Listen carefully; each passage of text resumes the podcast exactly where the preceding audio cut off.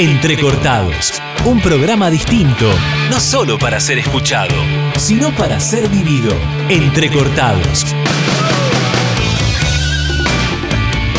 ¿Qué tal? ¿Cómo están? Aquí nuevamente junto a ustedes en Entrecortados, el programa de la Secretaría de Extensión de la Facultad del Ejército. Y hoy vamos a tener un programa con amigos, bueno, como siempre, porque siempre estamos con ustedes, pero con amigos me refiero porque va a estar María Victoria Bueno, que es de la Universidad de la Marina Mercante.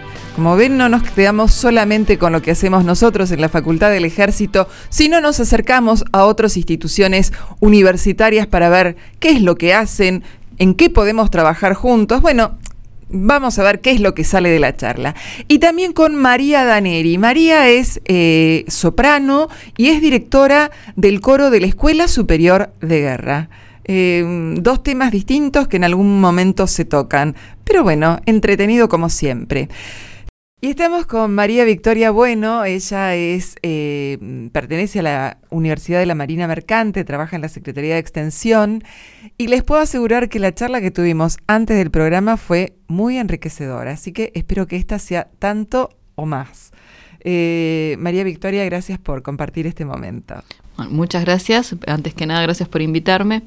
Y sí, eh, actualmente estamos en la Universidad Marina Mercante desde el Departamento de Extensión y particularmente en lo que tiene que ver con relaciones institucionales internacionales y estamos eh, reflotando algunos vínculos que ya venimos teniendo desde hace ya varios años, desde el origen de la universidad y estamos buscando fortalecer esas relaciones a través de la oferta académica que, estamos ofreciendo tanto para las fuerzas como que estamos buscando, que nos interesa mucho que, las fuerzas tienen y estamos en ese, en ese proceso.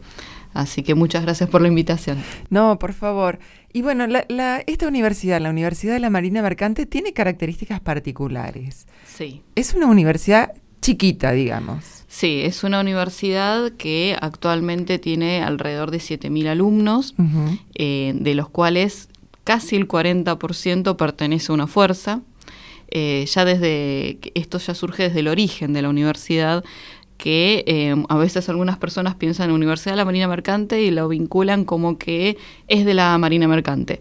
En realidad es una universidad que su origen fue de un grupo de amigos marinos mercantes y de la Armada, ya retirados, que eh, se pusieron de acuerdo para crear una institución que brindara capacitación vinculada a lo que era la, la, la, navegación mercante y también empezar a dar otras herramientas para la gente que se retiraba. Claro, comienza, o sea, formando los marinos de Mm, o sea, no de la Armada Nacional, sino de buques comerciales. Exactamente. Este, por eso lo de marino mercante. Exactamente. Sí, sobre todo porque eh, en la universidad surge al principio de la década del 70, en el año 72, finalmente se conforma como universidad en el año 74 y es, surge el decreto de creación y de habilitación y surge primero en un, lo que sería la Facultad de Ingeniería, que tenía que ver todas con materias vinculadas a lo mercante, a, la, a, la, navegación. A la navegación y a la administración naviera, que de hecho hoy en día es la única universidad del país que tiene la carrera de administración naviera. Y después se fue empezando a crecer, se empezaron a, a, dictar otras carreras, se abrió, ya no quedó solamente con la Facultad de Ingeniería, que de hecho hoy en día la Facultad de Ingeniería es uno de los fuertes de la universidad, pero se amplió y empezó a, empezaron a surgir otras facultades con otros tipos de carreras ya más comunes como abogacía, psicología, eh, tenemos administración de empresas, recursos humanos, relaciones laborales, relaciones públicas, de la cual yo soy egresada y, docente actualmente, y tenemos eh, varias opciones que se fueron abriendo, que actualmente tenemos cuatro facultades, que sigue estando nuestro pilar, que es ingeniería tenemos eh, la Facultad de Administración de Empresas, tenemos la Facultad de Humanidades, que tiene psicología y que tiene bioimágenes también, y después la de Jurídicas y Ciencias de la Comunicación, que es a la que yo pertenezco, que tiene, bueno, desde relaciones públicas, abogacía, eh, también está relaciones laborales, recursos humanos y, y marketing, por ejemplo, también, entre otras opciones. Hoy contamos con 23 carreras, así que... Claro, chiquita en cantidad quizás de, de, alumnos, o como surgió, pero poco a poco fue tomando cuerpo y con una gran oferta este, académica. Sí, sí, sí. Y también eh, tiene el componente de que la mayoría de los docentes o eh, administrativos, fuimos, salimos de ahí, somos hijos de la universidad. De hecho, actualmente nuestro rector, el ingeniero Luis Franchi, es egresado de nuestra universidad. Entonces, eso genera un ámbito en el cual entre nosotros la cuidamos mucho porque es nuestra casa. Claro, es una familia. Exactamente. Y tenemos el honor de, contar con grandes docentes que la gran mayoría de ellos vienen de alguna fuerza. Tenemos eh, un veterano de guerra como, como el profesor Guido Bono y también tenemos muchos docentes que vienen de ejército, de prefectura, de armada. Tenemos mucho, mucha gente vinculada de prefectura y de, Gendarmería y también de Fuerza Aérea. Así que es una universidad que tiene distintos componentes eh, que, nos hace una universidad chiquita, familiar, pero con un ambiente muy, muy cálido para, para todos. Claro, me imagino que se va creando un vínculo que va más allá de, los saberes. Exactamente. Y eso es, es importante, la contención. Y contame, dentro de, lo que es extensión, ustedes fueron desarrollando lo que es responsabilidad social universitaria. Sí, la universidad es una de las primeras que empezó con, este tema, es, una, es, una, es un proyecto que empezó Gabriela Vázquez, la licenciada Vázquez, que es la eh, actual secretaria de Extensión Universitaria, y ella eh, le apertó la perspectiva de responsabilidad social que es conocida como responsabilidad social empresaria, las famosas RCE, eh, lo transformó en un concepto aplicado a la parte universitaria, que tiene que ver con el hecho de que las universidades como un agente formador de futuros profesionales en distintos ámbitos ya tengan de por sí ese gen de sentido de responsabilidad social. Entonces esa aplicación dentro del ámbito universitario está vinculado con eh, distintas acciones que se van realizando desde extensión universitaria y también que hoy se plasma y que se está dictando desde el 2011 la diplomatura de responsabilidad social universitaria. Interesante. ¿Y qué acciones se, han llevado a cabo? Bueno, Actualmente partimos de una línea principalmente formadora, eh, pero se realizan distintas actividades vinculadas con la, el eje central de la universidad como agente vinculador. Entonces, con distintos actores que tienen por ahí alguna algo que decir o que necesitan que se, se transmita su mensaje, la universidad genera esos espacios para vincularlo tanto con eh, distintos públicos que puedan llegar a ser de interés o la vinculación con distintas organizaciones que tengan algún tipo de necesidad para poder ejecutar esa necesidad que, se está realizando o, brindar una, algún tipo de respuesta. Entonces son... que, tiene que ver básicamente con la función del extensionismo. Eso. Exactamente. Entonces eh, se han realizado bueno, charlas de interés intergeneracional, sobre todo cuestiones que van en línea con el fomento del desarrollo de conceptos vinculados a la responsabilidad social en colegios secundarios también y, ese tipo de acciones que van más a la, a la creación de la conciencia y sobre todo de entender que quizás desde la profesión de uno puede llegar a tener un, a, digamos, a participar con un pequeño granito de arena que quizás uno desde la profesión, que si es muy puntual, uno dice, no sé, yo soy abogado, ¿y qué puedo llegar a hacer yo? Bueno, se brindan charlas con especialistas que son de distintas disciplinas y su rol social. Por ejemplo, el día viernes vamos a recibir la visita de un delegado del Premio Nobel de la Paz, que es abogado, que es, perdón, eh, médico, ¿no? Y que es el doctor Kahn. Eh, entonces, tiene que ver con cómo desde las distintas disciplinas o de las distintas profesiones nos podemos vincular con la responsabilidad que tenemos con, el medio. Así que es bastante interesante. Esas son las acciones. ¿Y la diplomatura en sí, en qué consiste? Y la diplomatura se da en un semestre, eh, son varias clases que participa un contenido teórico y práctico. El contenido teórico tiene que ver con distintas herramientas que se van desarrollando, eh, que siempre eh, Gabriela se ocupa, ella es la directora de la cátedra y ella se, se ocupa de dar las clases y va siempre buscando temáticas nuevas y tiene una parte más práctica en la cual siempre se recibe un invitado que puede llegar a ser alguien de la ONU, eh, también tiene invitados relacionados con otros países, invitados especiales, gente que está a cargo de fundaciones o que tiene algún rol relevante. Y la diplomatura finaliza con la presentación de un trabajo práctico, que es un proyecto personal que tiene que ver con la aplicación dentro del área de expertise del alumno de un proyecto de responsabilidad dentro de su, de, su, área, Exactamente. y tenemos eh, desde contadores, abogados, ingenieros, de todo tipo. Eh, que bueno desarrollan un proyecto y que algunos de ellos inclusive han empezado a desarrollarlo en su en, la realidad luego de haber hecho la cursada y hemos visto proyectos muy interesantes que, que se han realizado vinculados por ejemplo um, una, uno de los proyectos era el desarrollo de una impresora 3D para eh, lo, lenguaje en código Morse.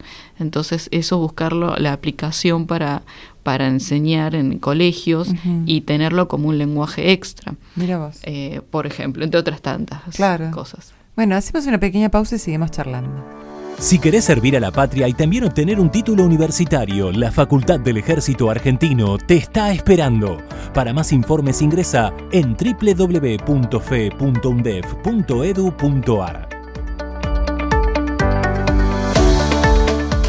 Si aspiras a incorporarte a las Fuerzas Armadas, la Facultad del Ejército te abre las puertas de la Escuela de Suboficiales Sargento Cabral, el Colegio Militar de la Nación y la Escuela Superior de Guerra con las más modernas técnicas de enseñanza y herramientas tecnológicas dispuestas a cubrir tus ilusiones y expectativas, ofreciéndote una formación académica y profesional de excelencia sustentada en los valores sanmartinianos. Informes www.fe.undef.edu.ar Y seguimos charlando con María Victoria Bueno de la Universidad de la Marina Mercante. Estábamos hablando un poco que era esto del extensionismo y que están trabajando con lo de la responsabilidad social universitaria. Pero aparte la Marina Mercante, como decíamos, una universidad chica no quiere quedarse entre sus cuatro paredes, quiere busca salir, busca vincularse. ¿Qué están haciendo? Bueno, varias cosas. En una primera instancia tenemos lo que es la parte de relaciones institucionales, que lo manejamos a, nivel eh, nacional, y después la parte de relaciones internacionales, que ese es un proyecto que estamos desarrollando actualmente y tenemos varios convenios con distintas universidades y estamos trabajando en varias líneas. Una de ellas es en lo que tiene que ver con temas de investigación, que de hecho ahora estamos desarrollando eh, un proyecto de investigación sobre cuestiones de comunicación con el grupo Anima de Brasil para establecer una investigación en conjunto, que eso se está llevando a cabo, extensión, digamos, como vínculo, y ahora lo está desarrollando el Departamento de Investigación de la Universidad con el Grupo Anima. Tenemos también eh, varios proyectos para desarrollar cursos en espejo con distintas universidades. Eh, tenemos un proyecto con Venezuela y con Colombia para unos cursos que estamos diseñando, que seguramente los vamos a, ofrecer el año que viene, no quiero adelantar nada todavía. Que no se queme. Pero tal cual. Eh, pero bueno, estamos eh, diseñando ahí varias acciones en conjunto para generar un curso en conjunto que, se, que sea virtual y que se dicte por docentes argentinos, o sea, por nuestros docentes y por docentes de estas universidades de Venezuela y de Colombia. Así que esos también son proyectos que vamos diseñando. También eventualmente estamos planificando el intercambio de alumnos, que eh, nuestros alumnos vayan a estudiar allá y que sus alumnos vengan a estudiar acá. Así que eso también lo estamos diseñando. Y en lo que tiene que ver con la parte nacional, estamos trabajando con el gobierno de la ciudad en el proyecto de intercambio federal, en el cual eh, nosotros abrimos las puertas de nuestra universidad para chicos que quieran venir a estudiar un cuatrimestre a nuestra universidad que estén estudiando actualmente en otra universidad dentro del país, que tenemos varios ya intercambios pensados para el año que viene en carreras afines. y eso también genera cambios de perspectiva que están bastante interesantes. Y después otra línea que en la que yo me estoy ocupando personalmente y me interesa mucho es con los convenios que nosotros ya tenemos con distintas organizaciones y, e instituciones, como son las fuerzas, eh, generar ofertas eh, cruzadas. Eh, actualmente todos los miembros de las Fuerzas Armadas tienen un 25% de descuento para estudiar en nuestra universidad y lo que yo quiero es buscar empezar a, mejorar esas condiciones que, que, existen actualmente y generar una oferta cruzada. O sea, que nuestros, ofrecer a nuestros alumnos y graduados la posibilidad de ir a estudiar a los institutos de formación que tienen las fuerzas con carreras que son súper interesantes, como bueno, te comenté antes que yo misma me acabo de inscribir en la maestría en la Escuela de Guerra. Así que, bueno, es brindar justamente abrir el eh, panorama. ese panorama, claro. Y es, bueno, ofrecer que puedan estudiar en nuestra casa de estudios, que ofrecemos carreras que no por ahí no, son comunes eh, a los institutos que ya tienen y que son complementarias. Claro. Así que creo que podemos hacer eh, grandes cosas por ahí. Claro, exactamente. ¿Y después qué hacen? ¿Charlas, seminarios? Sí, estamos, tenemos varias diplomaturas. Estamos todavía en el desarrollo de eh, unas maestrías. Tenemos una maestría de Derecho que se está, estamos ahí los, cerrando los últimos toques con, con CONIAU eh, sobre defensa del consumidor. Ah, lo cual es es bastante interesante. Eh, de hecho, ahora el 9 de noviembre tenemos una conferencia donde se va a presentar esta, esta, esta de maestría y también el área de psicología está también desarrollando eh, una nueva maestría que seguramente la vamos a tener preparada para el año que viene. Y después tenemos varias diplomaturas, como bueno, la de responsabilidad social que hablamos antes. Eh, tenemos la diplomatura en educación superior, que es em, para aquellos docentes que están en el ámbito universitario que mm, por alguna cuestión no han podido hacer el curso de, docente, profesorado, y, y, no han podido, eh, digamos, no han tenido la posibilidad, han tenido que agarrar un aula y les falta, o sienten que les falta alguna claro, están ejerciendo la práctica docente sin herramientas previas Exactamente. Que, por ejemplo, ese, es mi caso. Yo no hice el profesorado y soy docente en dos universidades. Hice la, la diplomatura en educación superior, que está muy buena la recomiendo porque tiene muchos elementos que eh, de forma muy concisa te ayuda después en el momento en el que te tenés que enfrentar al, aula, Y, y, que hay un tema muy puntual con eso que a veces pasa que uno sabe mucho lo que hace. Sí pero saber enseñarlo es otra transmitirlo cosa. transmitirlo es completamente distinto. Claro, o sea, yo puedo ser muy buena en lo mío, pero necesito que alguien me explique sí, es lo mismo cuando uno estudia alguna carrera, una cosa es en el ámbito de estudio, el ámbito académico, y otra cosa es salir al mercado laboral. Exactamente. Es un paso grande y todo el mundo dice, pero a mí esto no me lo enseñaron. Y bueno, hay que poner en acción y hay que tener mucha imaginación a veces. Sí, y es un desafío. Eh, como la docencia, eh, creo que realmente es, uno, es un gran desafío y es profundamente enriquecedora. Claro, aparte en la docencia uno tiene que pensar que tiene en sus manos la formación de otras personas y el futuro de otras personas. sí, sí, sí hay que hacerlo con, a conciencia, sí. Sí, justamente uno de los, de los temas que tenemos en la universidad, que justamente como tenemos un panorama, como te había mencionado antes, de que casi el 40% de nuestros alumnos pertenece a una fuerza,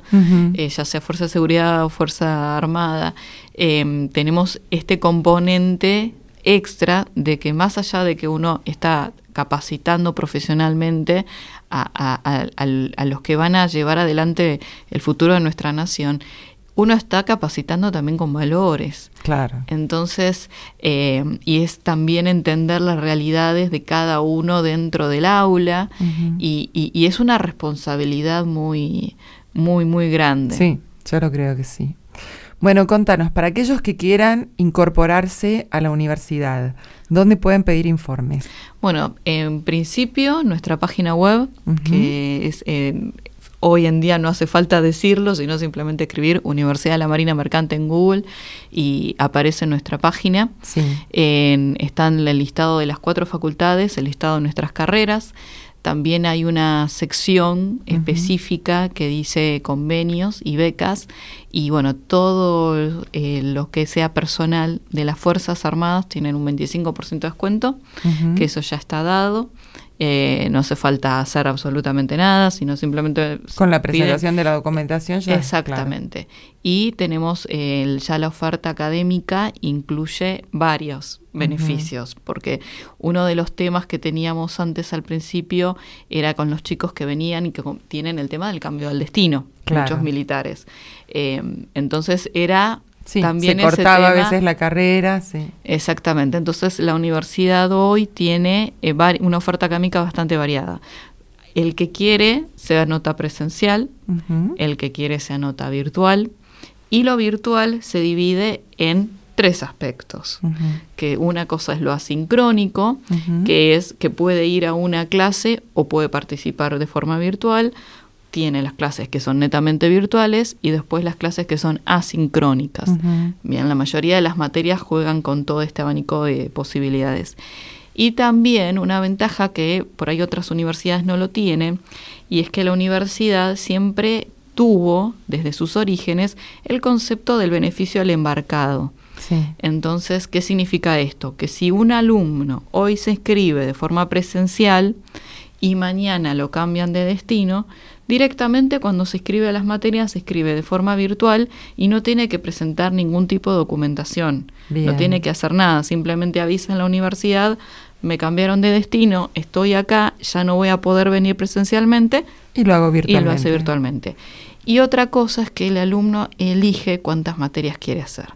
O sea, no tiene un régimen que le obliga a anotarse a hacer tantas materias por año. Exactamente. De hecho, cuando yo estudiaba, eh, tuve que, me tuve que tomar un año sabático porque claro. no, no daba más, eh, tenía muchas cosas y me tomé un año y no tuve ningún tipo de problema. El año siguiente me anoté y nadie me dijo nada y seguí cursando. Entonces, eso... Así que no hay excusas, el que quiere estudiar puede estudiar, no hay ningún problema. Exactamente, además de que es un buen clima. Ah, eso es importante. Y algo más, ¿cuándo comienzan las fechas de inscripción? Porque ya estamos a fin de año y... Sí, ya estamos brindando información para todos los que les interese y ya están abiertas las inscripciones para el año que viene. Las clases empiezan siempre eh, a mediados de marzo y así que si cualquiera tiene alguna consulta o duda o le interesa, se puede comunicar con la universidad que, estamos ahí o si no también con Extensión Universitaria que también colaboramos con eh, brindando información sobre todo lo que tiene que ver con las diplomaturas y demás. Bueno, María Victoria, te agradezco muchísimo y un poco, bueno, haciendo el espíritu de este, de este programa, yo siempre digo que estamos para tender lazos y formar redes y no es o una u otra, somos todos. Claro. ¿eh? La cuestión es preparar a, a nuestra gente para que el país salga adelante. Exactamente, y bueno, tenemos la responsabilidad común, todos los que estamos en el ámbito educativo, de justamente formar al futuro de nuestra nación. Así que qué mejor que hacerlo juntos. Me parece fantástico. Gracias. A vos.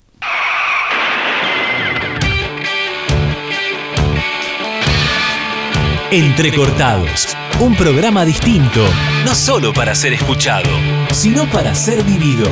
Entrecortados.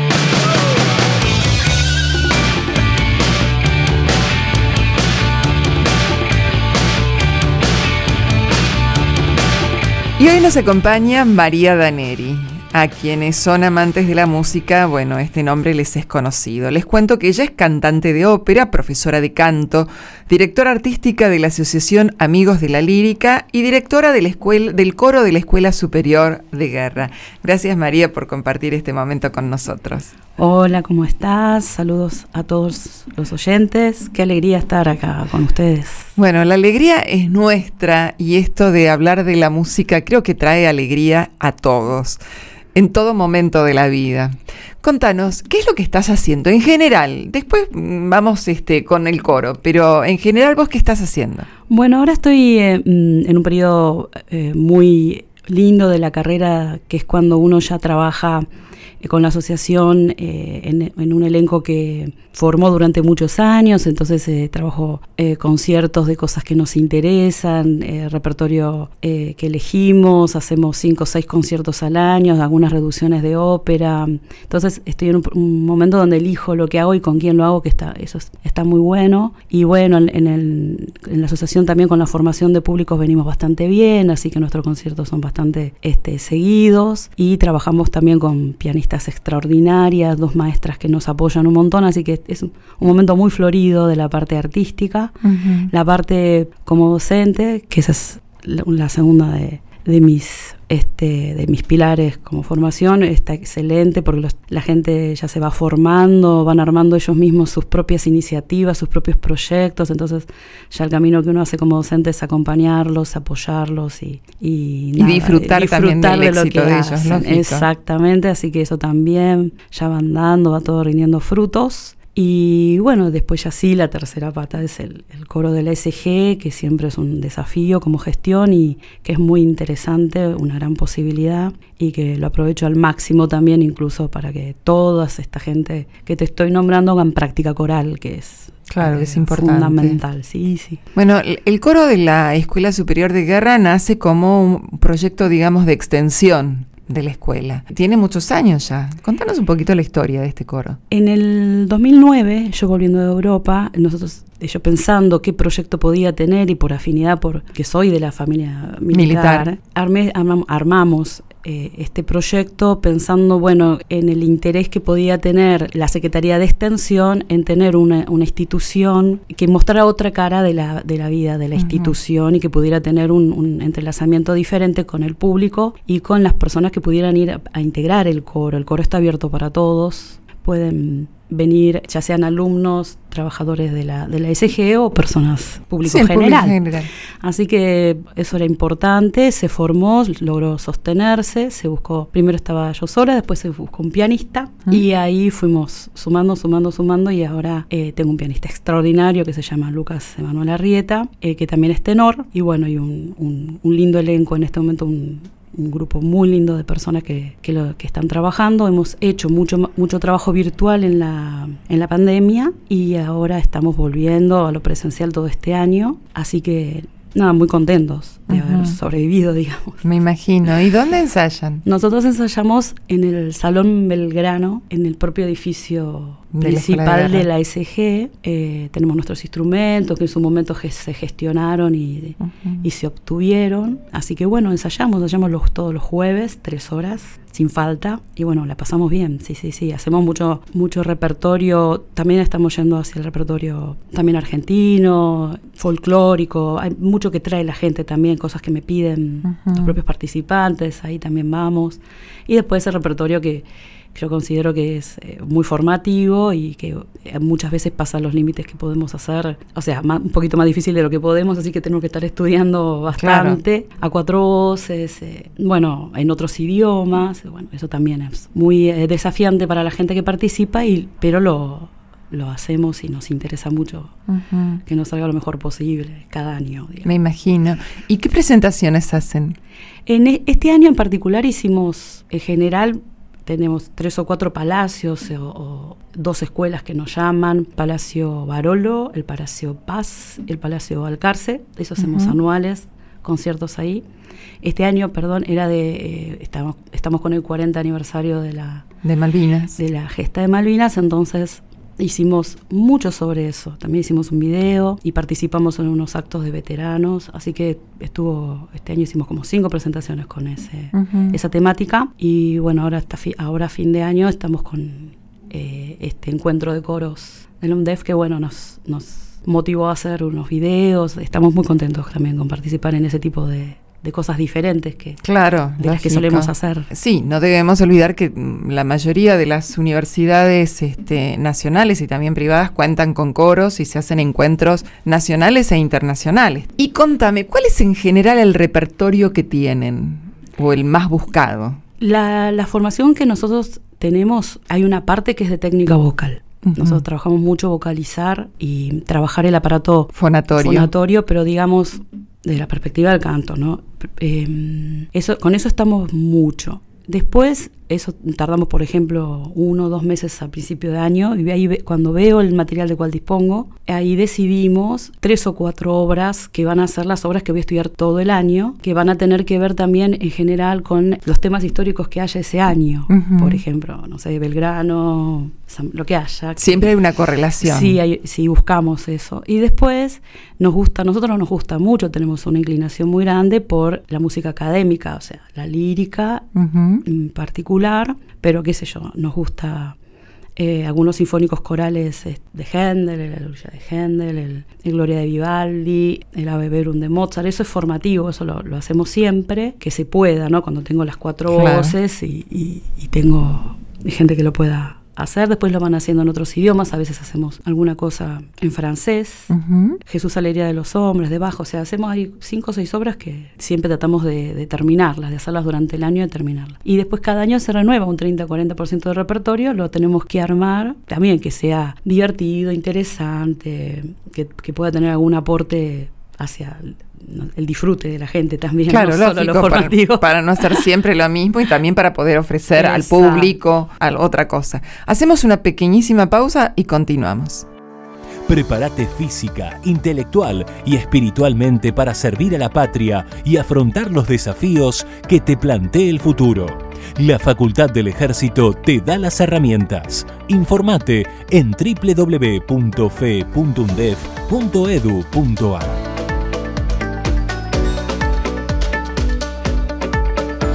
¿Te gustan los caballos y también la educación? Uní tus dos pasiones e ingresá al profesorado de equitación que dicta la Escuela Superior de Guerra y obtené tu título con validez nacional. Más información en www.esg.iue.edu.ar barra oferta. Y continuamos con María Daneri, directora del coro de la Escuela Superior de Guerra, y estamos hablando de, bueno, las distintas presentaciones, este, la temática que van desarrollando. Y ahora vamos un poco a la gente. Vos me contabas que no solamente, eh, digamos, los integrantes del coro es personal de la Escuela de Guerra, eh, alumnos, público en general, ¿cómo se acercan? O sea, ¿qué es lo que esperan cuando van al coro para participar del coro? ¿Cuáles son las expectativas que tienen? Buenísima pregunta. Hay porque lo tenés que tener en cuenta cuando lo estás gestionando, de, más o menos que estén todos un poquito parejos eh, y, satisfechos y, contentos. Muchos vienen para completar su formación la práctica coral es muy importante en la formación musical de cualquier cantante y algunos están formándose como cantantes y esta es una buena oportunidad de formarse para cantar a cuatro voces, con pianista, bueno, con compañeros que están bastante formados y armar eh, empezar a formarse en el repertorio de la música académica coral, digamos. Otras personas vienen por, para disfrute, vienen a, pasarla bien, a que también es, no, no debería excluir una, una cosa a la otra, pero algunas hay que ayudarlas un poquito, entonces se hace toda una parte de, refuerzo. Hacen más clases, se las apoyas en técnica vocal, más todavía que los otros, y hay de todas las edades. En este momento tengo una amplitud muy grande porque el menor tiene 20 y la señora mayor tiene 80, la mayor. Ah, fantástico. Somos 15 en este momento que somos presenciales y después quedó un grupito virtual que me comunico con ellos y hacemos talleres virtuales, pero eh, no diría que eso es, coro, es coro por, en cuanto que pertenecen, pero... Claro, pero no es la formación claro, propia. claro, pero de los que sí vienen presenciales tenemos esta gran diferencia y bueno, realmente es, es fascinante. Hay eh, gente del interior, de Entre Ríos, que no, que no estaba acostumbrada. Yo este año han venido gente de, de otras provincias. Y después otra cosa que me quedó es que algunas personas que estaban en el coro, que se fueron a otros destinos, me mandan sus grabaciones y cuando tengo que hacer videos yo las incluyo. Ay, qué bien. por ejemplo, en lo último que hicimos para este encuentro coral, yo agregué dos personas que están en Puerto Santa Cruz. Ah, mira qué bien, qué lindo. Si no se sienten excluidos y también, bueno, esto de la federalización llega también hasta, hasta el coro. Y me imagino que te debe pasar también, porque bueno, mucha gente piensa que canta bien. Sí, creo que en el baño no sé si todos cantamos bien, yo soy un desastre en cualquier parte, pero ¿qué pasa con esa gente que llega, les tomas una prueba y después les tenés que decir, mm, no, no va o qué pasa? Nosotros en el, en el coro del SG no excluimos a nadie. Lo, que armo es un grupo más avanzado con el cual voy eh, con, más, adelante, digamos. Después me queda un grupo que si no podés ir al grupo más avanzado, quedan cantando un repertorio un poquitín más fácil, un repertorio que van a trabajar y que ellos van a tardar eh, un año en hacer dos piezas, por ejemplo. Y siempre con práctica, siempre mejoran, todo el mundo mejora, pero es verdad que hay gente que lo que se va trabajando es que, que puedan autopercibirse. Eso es importante. Eh, si no están haciendo unas cosas este, correctamente, y bueno, y después ir haciéndolas cada vez más, más con más, más justeza, más afinado. Este, pero sí es, es, es un tema. Pero yo por principio creo que todo el mundo tiene derecho a cantar. Sí. Y otra cosa que hacíamos en los trabajos, cuando quedó la, parte virtual, es eh, hacemos como un karaoke virtual. Ah, mira. Donde cada uno cantaba lo que quería. Ah, eso fue desopilante. Me imagino. pero, pero quedó, quedó como costumbre eh, terminar los ensayos y las clases abiertas por lo menos una vez por mes, donde cada uno canta lo que quiere. Como un relax, me imagino, un juego, está bien, el disfrute. Y hay que tomar en cuenta que, y, nos pasa a los locutores también, este, cuando uno empieza a escucharse, uno se escucha con una voz distinta a la que nos escuchan porque nos escuchamos con el oído interno. Este, entonces por eso a veces cuando estamos grabados decís, pero esa no soy yo, esa no es mi voz. Y sí, es la voz que los demás escuchan en la música debe pasar lo mismo. exactamente igual. Y entonces, bueno, por eso este, hay mucha gente que dice, pero si yo canto bien y la realidad no es así. Me parece fantástico esto que no dejes a nadie afuera, o sea, la posibilidad de que todos puedan participar de una forma u otra. La verdad que no. Que si, pueden eh, llegarse hasta el coro o encender la cámara para hacer la videoconferencia, tienen que poder, aunque sea una marcha, aunque sea un himno, aunque sea trabajar el Aurora, el... Siempre es una música, digamos, dentro del tipo académico lo que cantan, ¿o? Ah, a veces hacemos cosas, eh, aunque no, eh, son muchas más difíciles las, por ejemplo, cuando nos ponemos a cantar un tango, Ajá. es mucho más difícil La música popular, digamos. Sí, porque cada uno la sabe a su manera. Claro. Entonces, ahí trabajo bastante, pero sí, lo que sea que ellos que se pueda trabajar juntos, una cosa que trabajan mucho, que me piden siempre es, el, por ejemplo, el vapenciero. Claro y si no, alguna marcha o alguna, como decís vos, alguna canción, pero una samba, una cosa así, siempre algo van a poder aportar al, al, total. Y de última, bueno, se irán ajustando se van a, se, se, auto, se van a ir regulando. Sí, en general la gente se va dando cuenta que no va y van dejando solos. Eso, es lo que pasa. Lo mismo pasa con la locución. Este, y, las primeras clases quizás son, pueden ser que sean más aburridas porque empiezan con técnicas y no con canto directamente, o de entrada pones el canto. En todas las clases hacemos vocalización técnica y en todas las clases hacemos canto. El tema es cómo lo hagas, porque esto es como, no sé, es como si me hablará, es como un deporte. Claro. Entonces, la parte del entrenamiento tiene que estar, si no se pueden perjudicar. La práctica coral tiene que ser beneficiosa. claro, esto de calentar las cuerdas es cierto. Eso, hay que, eso hay que trabajarlo. Hay que trabajarlo de manera divertida, lo más divertida que se pueda. Y bueno, pero si los 15 minutos de vocalización no se los salvan, ellos lo saben. Pero van a, ellos saben que van a cantar dos horas y pico, después el resto del tiempo están cantando.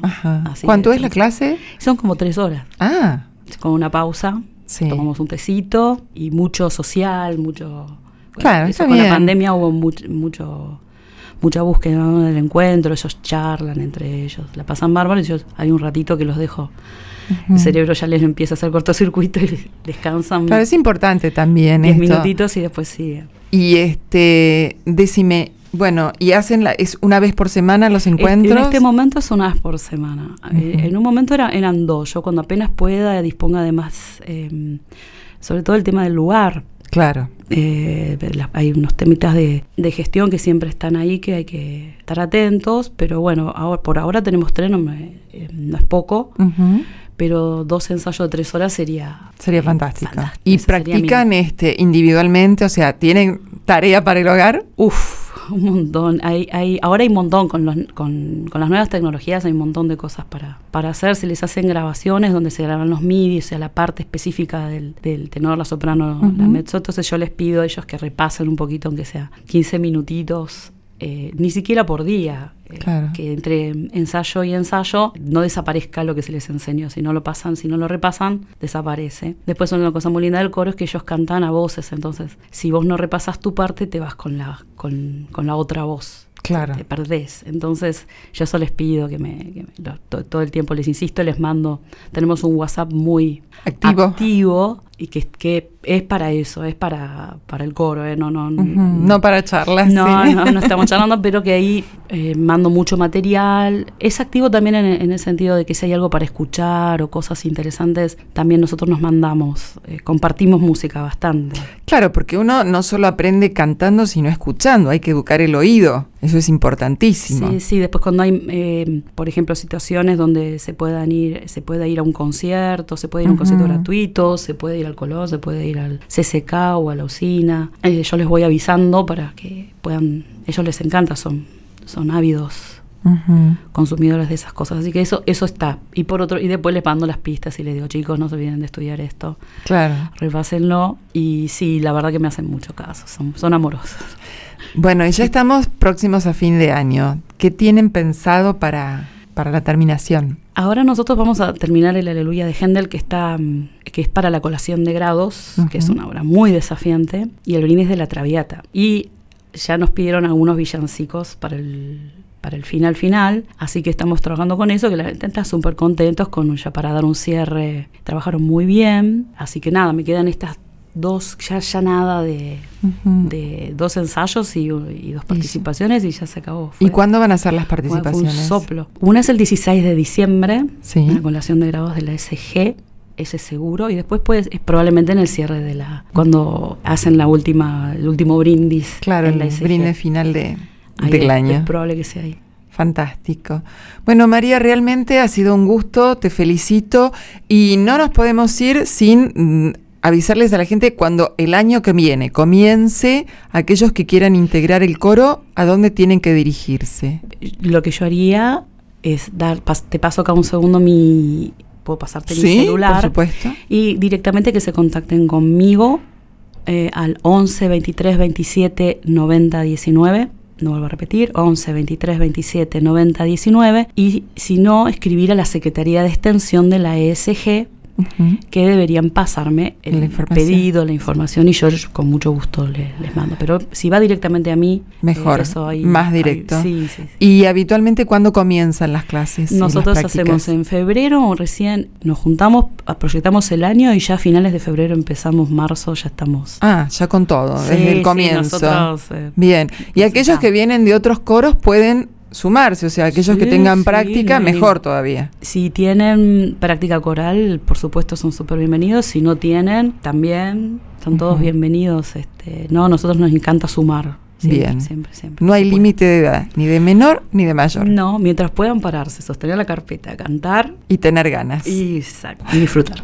Bueno, María, te agradezco mucho. Esto fue María Daneri, directora del coro de la Escuela Superior de Guerra, y les auguro, como siempre, muchos éxitos. Muchísimas gracias. No, gracias a vos.